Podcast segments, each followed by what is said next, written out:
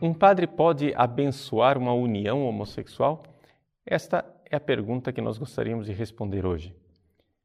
Recebemos um e-mail de um rapaz indignado, porque soube que o pároco na sua paróquia irá presenciar uma união gay num cartório e ali ele dará uma bênção. Ele pergunta se isto é possível. Veja, possível é, o que não é é justo e o que não é é certo. Um padre que realiza uma benção dessas está indo completamente contra o ensinamento da igreja e contra a disciplina da igreja. Trata-se de uma espécie de simulação de sacramento. Não é possível a igreja abençoar uma união gay, porque as relações homossexuais não são um direito e não podem ser equiparadas ao matrimônio. Mas, infelizmente, essa atitude deste padre não é algo totalmente inexistente na, no âmbito da Igreja Católica. É algo que muitas vezes é até defendido às claras. No dia 30 de março de 2012, a Santa Sé, a Congregação para a Doutrina da Fé, de forma mais específica, ela publicou uma nota a respeito de um livro de uma irmã americana chamada irmã Margaret Farley onde ela, no livro dela Just Love, apenas o amor, defende uma série de posições contrárias à doutrina da igreja.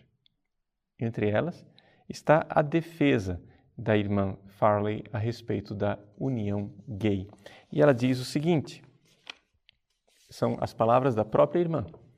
Legislações sobre a não discriminação dos homossexuais, como também sobre os casais de fato, as uniões civis e os matrimônios gay, podem ter um papel importante na transformação do ódio, da marginalização e da estigmatização de gays e lésbicas, o que se reforça ainda hoje com o ensinamento, e aqui ela ataca frontalmente o ensinamento da igreja, ensinamentos a respeito do sexo contra a natureza, desejo desordenado e amor perigoso.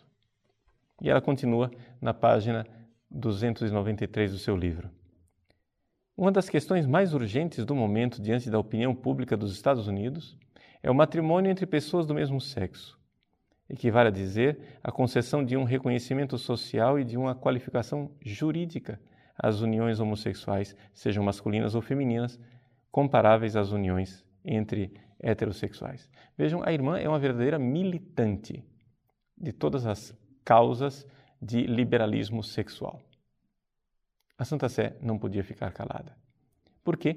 Porque a posição dessa irmã é, digamos assim, paradigmática.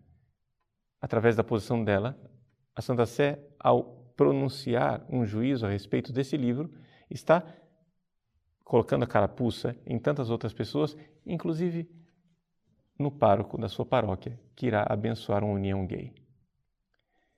A Santa Sé responde a ela através de um documento que já havia sido publicado em 2003 e que traz a assinatura de um senhor chamado Cardeal Josef Ratzinger. Ele, juntamente com o arcebispo Amato, que hoje também é cardeal, assinam uma declaração com autorização do próprio Papa João Paulo II a respeito dos projetos de reconhecimento legal das uniões entre pessoas homossexuais. O documento tem a data de 3 de junho de 2003. Você pode encontrar na internet.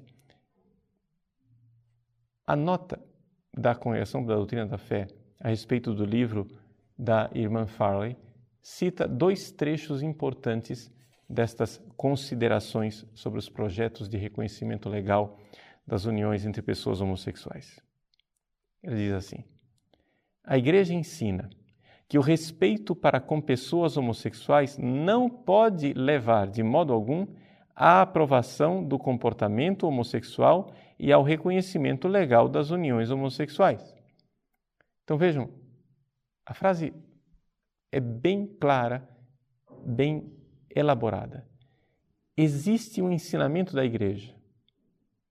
Esse ensinamento da igreja pede que nós respeitemos as pessoas homossexuais. Então, essa é a primeira coisa. Né? O documento já coloca as mãos na frente e diz: é necessário respeitar as pessoas homossexuais. Portanto, nada de homofobia, que aliás é uma coisa que não sei nem se existe, essa coisa de homofobia, como é, uma pessoa tem fobia de aranha ou fobia de alguma coisa. Tudo bem, acho que a palavra é abusiva. Mas enfim, nada de desrespeito para com os homossexuais. Agora, respeitá-los não significa de modo algum, diz o documento, aprovar o comportamento. Não é? Por exemplo, o respeito ao suicida não significa aprovar que ele tem o direito de cometer suicídio. O respeito ao drogado não significa aprovar que ele tem o direito de se drogar. Assim como o respeito homossexual não significa aprovar o ato homossexual. Os homossexuais têm civilmente o direito, claro, de se unir num ato homossexual. Mas moralmente, este ato é inaceitável, porque não está conforme o projeto de Deus.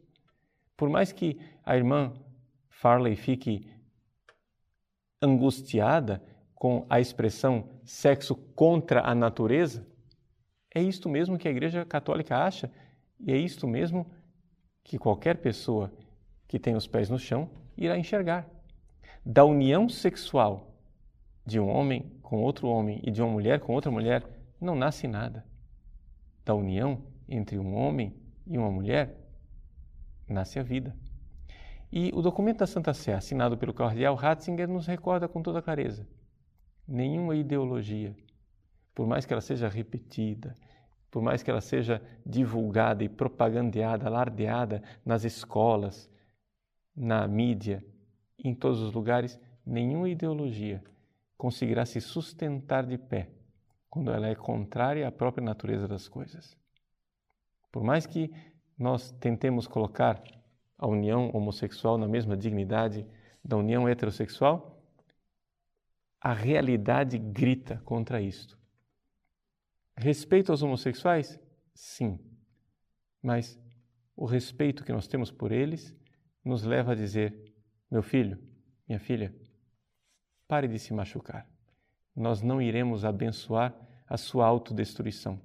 Nenhum padre pode abençoar uma união gay, assim como nenhum padre pode abençoar a seringa de um drogado ou a arma de um suicida.